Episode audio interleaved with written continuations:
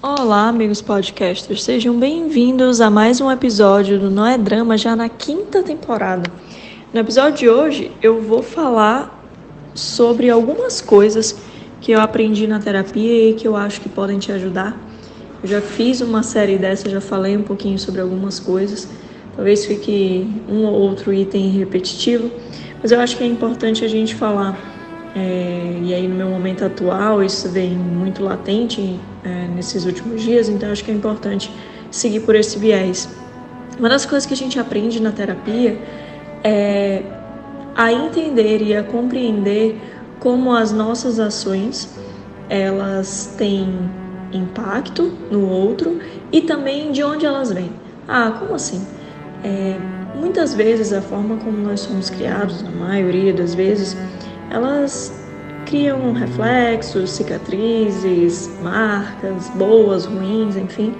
E isso faz com que a gente, então, desenvolva certas formas de lidar com certas questões, né?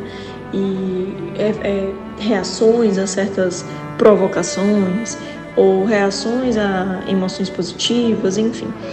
De certa forma, a forma como a gente lida com isso, como as pessoas que nos criaram mostraram pra gente né, como lidar com determinadas emoções, tem reflexos ao longo da nossa vida, é, deixam marcas e a gente vai então na terapia entendendo aquilo que a gente cresceu ouvindo, o que a gente quer manter, porque com certeza tem coisa boa, e o que a gente não quer manter, que devem ter, né, com certeza um detalhe, outro detalhe, que a gente prefere lidar de uma outra forma, ou algo que nos machuque, que a gente quer é, mudar.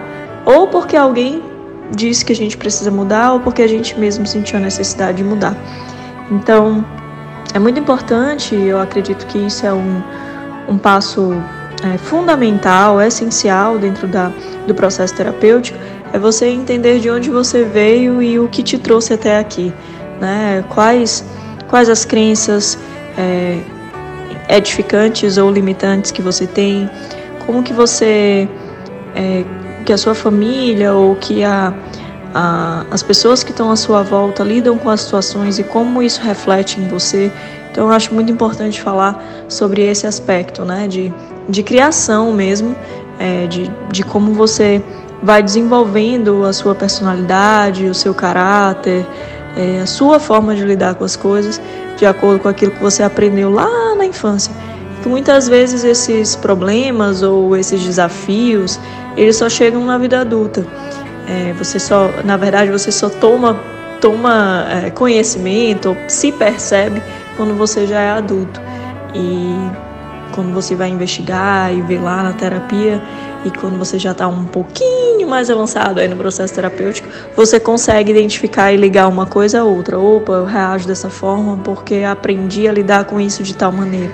Então, acho interessante fazer esse link com o nosso passado, com a nossa infância e, enfim, na nossa fase de desenvolvimento emocional, cerebral, inclusive, e entender um pouquinho como isso impacta na nossa vida, tá bom? Um beijo e até o próximo episódio.